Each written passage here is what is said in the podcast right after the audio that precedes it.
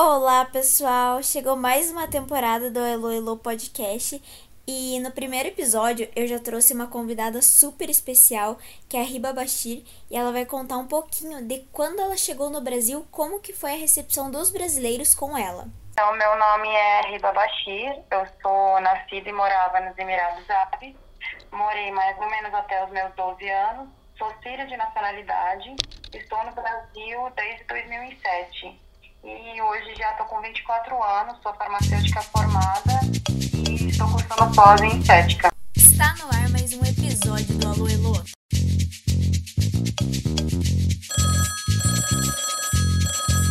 Podia contar um pouquinho da sua história, com quem que você mora? Então, atualmente eu moro com a minha mãe e meus irmãos. É, eu cheguei né, para o Brasil em 2007, eu estava com meus pais e meus irmãos, praticamente as mesmas pessoas com quem estou hoje. É, bem, bem novinha, eu falava apenas inglês e árabe, foi aprendendo aos pouquinhos. Não foi fácil, nem aprender o idioma, é, nem aprender é, assim, a lidar com as pessoas, com as diferenças, mas ao mesmo tempo fui me adaptando aos pouquinhos. É, meu pai decidiu vir para o Brasil por um motivo de um trabalho que ele queria fazer por aqui. E como ele minha mãe já há muitos anos atrás, eles tinham morado aqui antes é, é, de, de eu nascer, dos meus irmãos nascerem, então isso já era mais comum é, a gente ter vindo para cá. Eles já conheciam aqui, mas não foi exatamente o que a gente esperava. Mas a gente foi se adaptando aos pouquinhos e conseguiu, né, chegar aqui direitinho. É, e seu pai hoje em dia ele mora com você ainda, que você não falou ele, ou como que é? Não, porque acontece que numa certa época, quando a gente chegou para cá, acabou acontecendo uma série de problemas com a nossa documentação por causa de preconceito de uma pessoa que é, atendeu a gente na Polícia Federal. É, meu pai acabou tendo bastante dificuldade, a gente passou por muitas dificuldades aqui no país que acabaram gerando assim uma situação econômica muito difícil. Então, depois disso, ele optou por uh, vender uma casa nossa que a gente tem na Síria, em 2011. Só que aconteceu do azar dele ter ido, tipo, uma semana antes da guerra ter começado. E desde então, tipo, ele tá lá, ele acabou perdendo a permanência que tinha aqui, documentação ficou bem difícil de tirar por aqui. E até passar toda aquela crise que era pior, porque até hoje, inclusive, rola guerra e tudo mais. Só que naquela época era tipo impossível alguém sair do país. Então, o tempo que ele tinha limitado para ir e voltar é, esgotou e a gente não estava com a documentação muito certa, éramos muito novos. Então, ele acabou ficando praticamente até hoje. Até hoje ele mora na Síria, é, porém ele pretende voltar assim que que tudo se resolver, assim, tanto na nossa vida aqui como na vida dele lá. Então, você falou que quando vocês chegaram, vocês sofreram uma série de preconceitos, até em relação à legalização de vocês no país. Você podia contar, assim, é, se você já passou por situações semelhantes a essa? Então, na verdade, é, o que aconteceu é que, é, como meus pais, eu já tinha citado que eles já tinham morado aqui há muitos anos atrás, meu pai, inclusive, trabalhou como gerente de uma empresa grande, é, de equipamentos médicos, ele tinha já permanência há muitos anos e ele vinha de dois em dois anos para renovar essa permanência, como exige o país.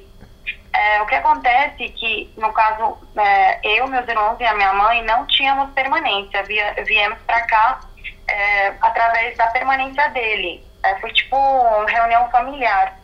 E o que acontece é que quando a gente foi fazer essa documentação na Polícia Federal, a pessoa que atendeu a gente não era muito a favor dos muçulmanos, porque a minha mãe também usa véu, então ele tipo, viu isso de cara.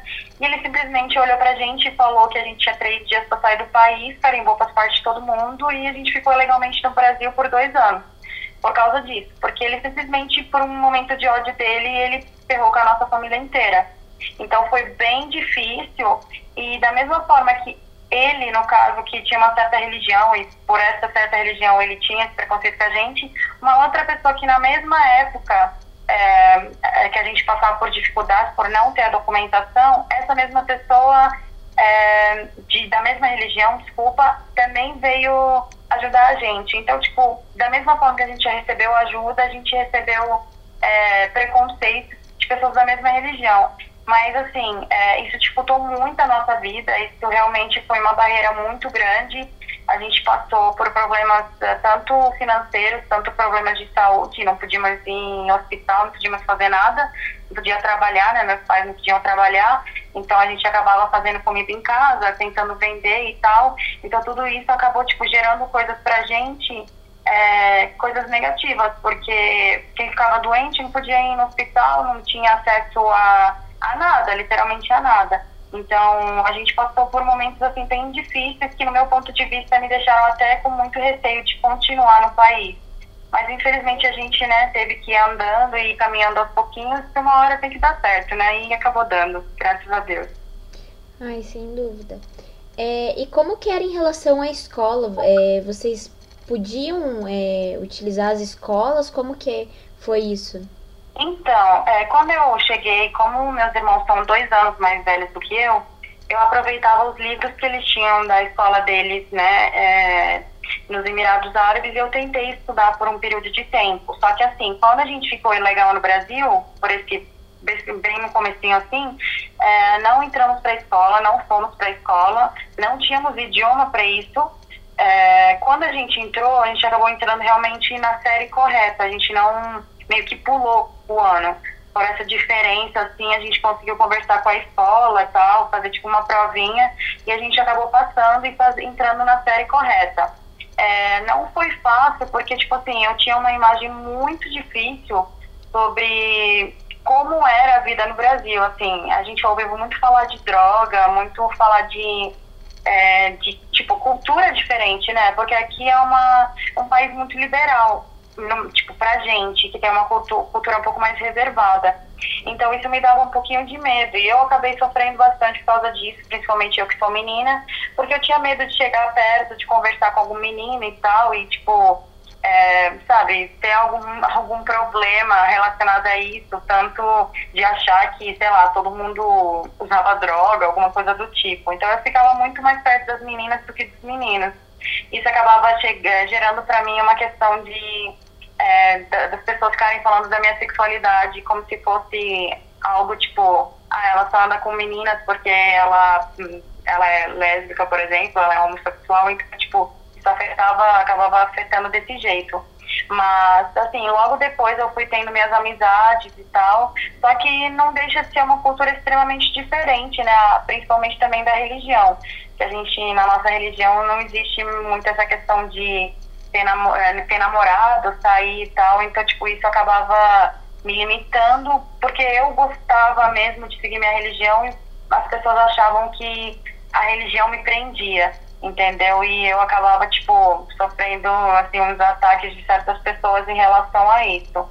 Mas, assim, é, isso foi, inclusive, gerando não só quando a gente chegou no Brasil, para mim, continuou até a faculdade, até os dias atuais, assim. Mas eu meio que estou é, reagindo melhor a isso do que antes. Ah, entendi. É, realmente é muito triste. É, vocês falaram até que vocês tinham que vender coisas, fazer coisa para vender, porque vocês não tinham acesso, por exemplo, ao, ao mercado de trabalho.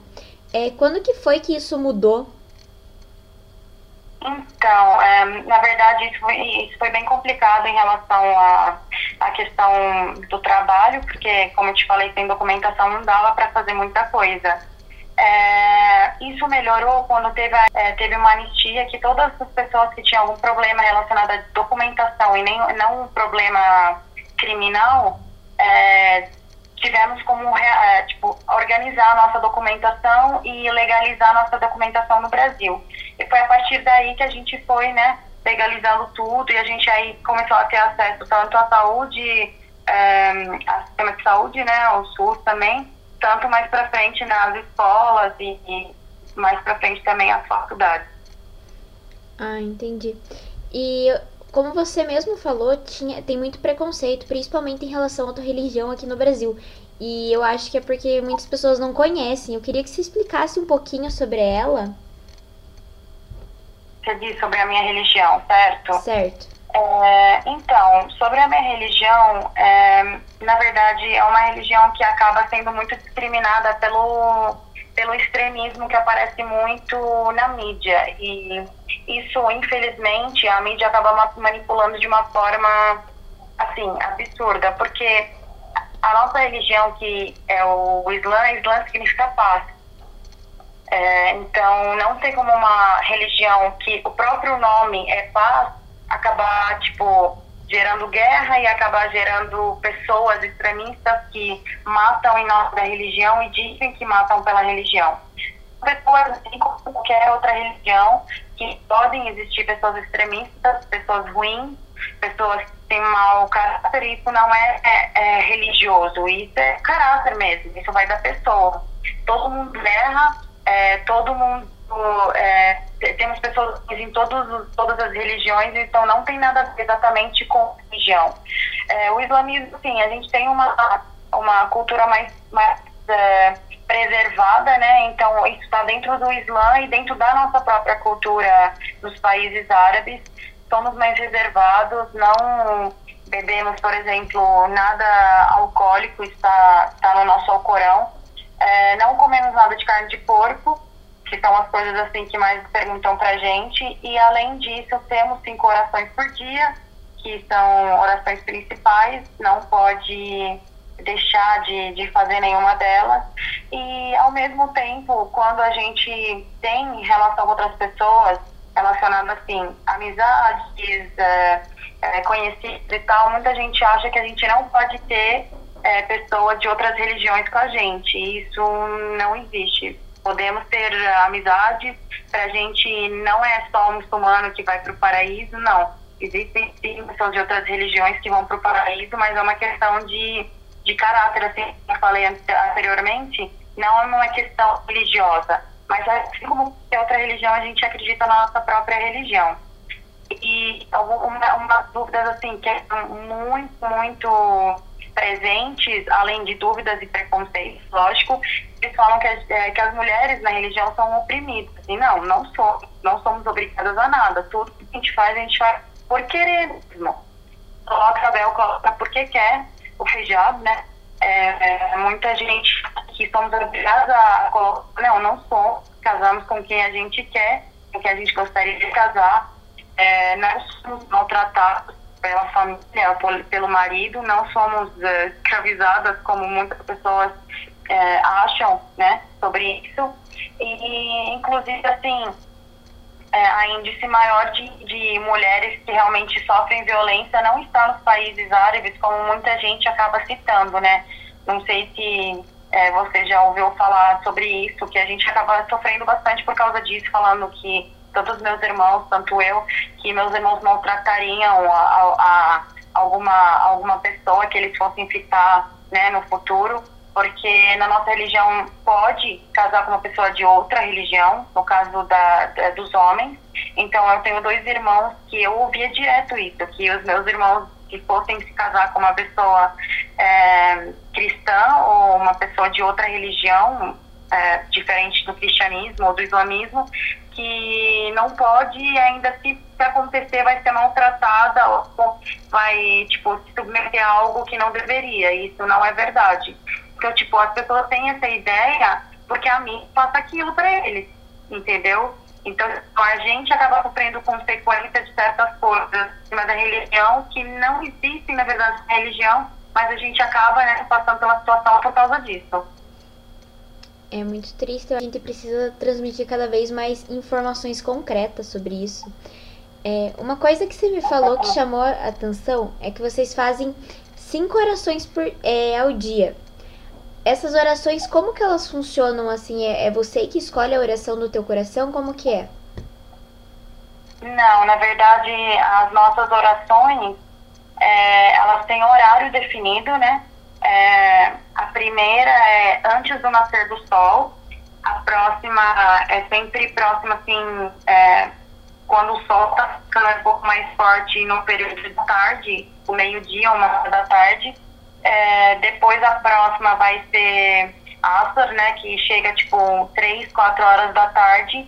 depois vem o pôr do sol e depois a última oração que é do Aishá, que é depois, né, de escurecer, que é a última, a nossa última oração. Todas as orações é, são específicas, né? É, não é nada tipo, não é, não é coisa tipo da nossa invenção, a gente fala exatamente o que a gente quer. Não, são orações com urecá. É a quantidade que a gente faz por cada oração. Então, tipo, é, a da, do nascer do sol, né? Do nascer do sol, que é a primeira, são duas. A próxima são quatro. É, a do período da tarde também são quatro. É, ao pôr do sol são três. A última, né? Que também são quatro. É, do, do Aishá, que é à noite. É, todas as orações precisam estar, é, é precisam estar limpas para fazer. Então, a gente faz a lição, né, antes de se lavar, né, lavar a mão, é, os braços, a boca, o nariz, os ouvidos, a cabeça, é, o pescoço e os pés. São, é, são coisas que a gente tem que fazer antes de realizar a nossa oração. Ah, legal. É, agora, voltando para a parte de preconceito que a gente estava falando, eu gostaria de saber a tua opinião. O que, que você acha que poderia ser feito para mudar isso? Então, na verdade, assim como a mídia às vezes manipula, ela vai ao mesmo tempo é, poder ajudar com isso. Assim como eu tento fazer quando é, alguma, alguma pessoa ou alguém me chama para falar sobre isso, é, eu tento também é, é, tentar tirar esse preconceito, principalmente agora que vem bastante refugiados de outros países por todos os uh, problemas e guerras que estão acontecendo, a Primavera Árabe, guerra na Síria, entre outros. Então, tipo, eu tenho pelo menos cada um fazer a, a parte dele de conscientizar, principalmente os pais relacionados aos filhos. Já tive, é, já tive aluna de 10 anos que, que a mãe veio conversar comigo falando que o professor falou um trabalho sobre isso, eu achei super legal, porque isso vai ajudar as pessoas mais para frente. As, as pessoas mesmo, as crianças, vão receber crianças de outros lugares, refugiados é, de outros países. Não foi no meu caso, porque eu não fui de refúgio, mas as pessoas, é, minha idade, na época, 13 anos, 14 anos, tivessem é, um pouquinho de, de ideia sobre é, pessoas de outra religião, de outras culturas, talvez não teria passado pelo que eu passei. Então, tipo, acredito que passar informação desde criança e passando nas escolas também, passando que realmente vai, vai existir guerra em outros países, isso acontece. Infelizmente, não é algo bom de acontecer, mas existe, acontece e as pessoas precisam estar preparadas para encarar pessoas de outros lugares, de outras culturas, outras religiões também. Da mesma forma como é, eu respeito é, a cultura brasileira, eu respeito a religião de todo mundo, eu só procuro que as pessoas tenham o mesmo. É, me façam, façam o mesmo comigo, entendeu? Porque tipo, no começo eu não tinha muito esse retorno.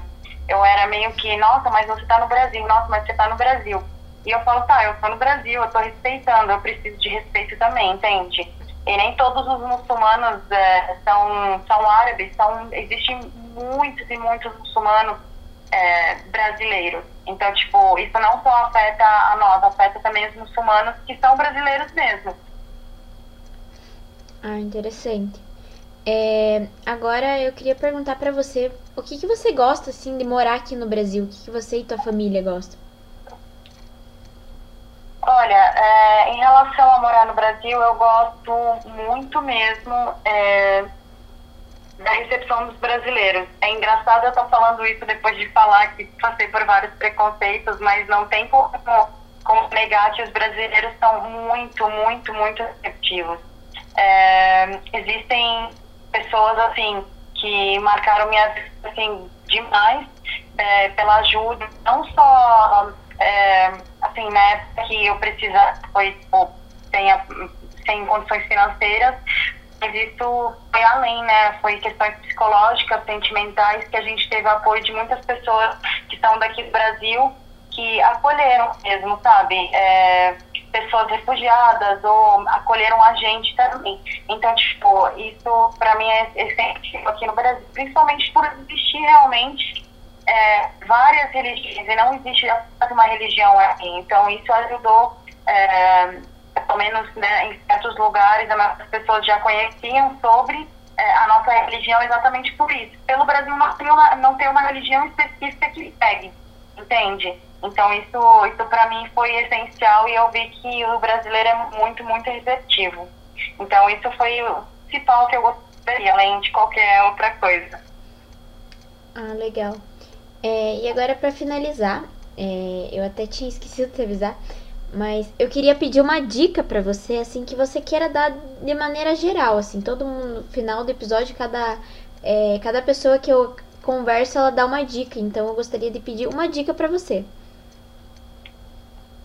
Uma dica relacionada a, você diz relacionada ao conceito ou relacionada a qual parte? É o que você quiser, é bem aberto isso daí, cada um fala o, assim, o que gosta mesmo. Ah, eu queria. Eu não queria que saísse desse episódio sem as pessoas pegarem essa mensagem. Então, daí, se quiser, é esse momento. Então, uma, uma frase que eu gosto bastante de falar é relacionada a refúgio. Eu vou falar porque eu acho que é necessário as pessoas saberem disso. É, talvez aqui no Brasil não, não chegou a acontecer de você querer sair do Brasil simplesmente pelo fato de você achar que a sua família não vai viver mais, simplesmente é, porque não sabe que dia que vai, vai cair literalmente uma bomba em cima da, da cabeça da pessoa ou em cima da família, em cima da casa. Então, é uma coisa que eu sempre procuro falar quando eu falo é, em entrevista relacionada a refugiados, é, que é quem está saindo de um país refugiado para outro, principalmente para o Brasil, é, ele está saindo de uma morte procurando por uma vida. Então, quem acaba passando por preconceito, quem passa por situações difíceis aqui, acaba saindo de uma morte para ir para uma outra morte. Então, não façam isso com as pessoas. Tentem entender o lado delas. Eles não estão aqui para roubar é, o emprego de vocês, não estão aqui para pegar o lugar dos seus filhos na escola. Eles apenas estão tentando ver ter uma vida normal, uma vida, uma vida nova. Eles querem apenas viver. Então, quem puder, assim colaborar com, com alguma pessoa que ele que, que veja que está passando por aqui, que veio de refúgio ou, ou veio, está precisando de alguém para ajudar, para dar um auxílio, assim, quando chegar no país, faça. Porque às vezes a gente, não no meu caso, mas dos refugiados que vêm para cá, eles já estão assim, até o último pingo vindo assim, falando, não, agora vai dar certo. E quando acontece algum preconceito ou a gente acaba ouvindo coisas que não deveria ouvir, às vezes é a gota d'água. Então, não façam isso. Sejam receptivos como é, são conhecidos e ninguém, ninguém vai ser melhor do que ninguém. Então, ninguém vai pegar um lugar de ninguém. Apenas todo mundo vai, vai ter o que merece, vai ter o que o que está lutando para aquilo, vai estudar, vai se formar, vai trabalhar. Então, é, eles vão ter essa oportunidade assim como você está tendo. Não tira isso deles. É isso. E para finalizar, eu gostaria que você divulgasse algum projeto seu ou desse alguma dica pro pessoal. Então, é, eu, estou fazendo um projeto, não sei se você viu na minha página, projeto Gerando Mais, ações sociais também. É, e assim, uma coisa que eu acho que seria legal e eu vou falar sobre é uma coisa que né, todo mundo já falou para mim e como que uma pessoa que vem de fora, que já sofreu bastante né, aqui no Brasil, é, vem fazer projetos sociais para ajudar brasileiros também. E, e, é aquilo que eu acabei de falar. É, tem muitas pessoas que precisam né, de ajuda, então eu não posso julgar uma pessoa pela outra, não posso julgar uma pessoa de uma religião porque uma pessoa da mesma religião me fez mal não, não são todas as pessoas que são iguais, tem pessoas que precisam da gente e são pessoas boas. Então, é independente da religião, independente é, de cor, de raça, é, somos todos humanos e né, tem que tomar um pouquinho de imunidade dentro da gente. Então, o projeto é, Projeto Gerando Mais, né? Tenho página no Instagram, no meu Instagram. É, o pessoal, tipo, vai ver que, meu, as nossas ações, quem puder ajudar, quem, quem gostaria de ajudar também, participar, vai ser muito bem-vindo. Ai, que legal. E qual, qual é a forma para ajudar? Como que pode ajudar? Então, é, lá a gente pega tanto doações, dependendo do que for em dinheiro, ou doações é, de roupas, brinquedos, como a gente já fez anteriormente. Agora, a nossa próxima ação vai ser dia 14 é, de, de novembro, para fazer marmitas para os moradores de rua em São Paulo, né? Que foi a nossa primeira ação, foi com moradores de rua. A gente pegou bastante roupa, né? Doação de roupa, foi campanha do agasalho, época que é, em agosto, final de agosto, que veio aquela onda de frio bem forte, acabou afetando muitos moradores de rua, inclusive cinco, se eu não me engano, é, vieram a óbito por causa do frio em São Paulo. Então, tipo, foi a iniciativa, né? E foi gerando, assim, uma ação atrás da outra, foi um sucesso, depois foi a ação do Dia das Crianças, é, a gente uma ação também no Guarujá para 20 comunidades, né, 15, 20 comunidades. Fizemos festa Dia das Crianças, a gente fez Dia do Médico também, levamos uh, uma pessoa que fez, né, uh, tipo uma consulta para as crianças que, que estão, né, na comunidade, que estavam há muito tempo ter um, um, um atendimento médico sem, sem ter nada. É exatamente assim, eles estavam sem passar por um médico, por uma enfermeira, fazia, tipo, desde o começo da pandemia. Então, a gente foi fazendo, tipo, assim, ações aos pouquinhos, agora temos essa ação do dia 14, e a próxima dela vai ser a ação do Natal, que vai ser a primeira, pelo menos, que a gente já tem planejada, é, num orfanato em Santos também. Muito legal. Então, quem quiser ajudar, pessoal, é só entrar em contato lá no Instagram desse projeto que ela divulgou. Está terminando mais um episódio do Alô Elo. Siga a gente nas redes sociais e continue acompanhando por aqui, pois vem muitas novidades.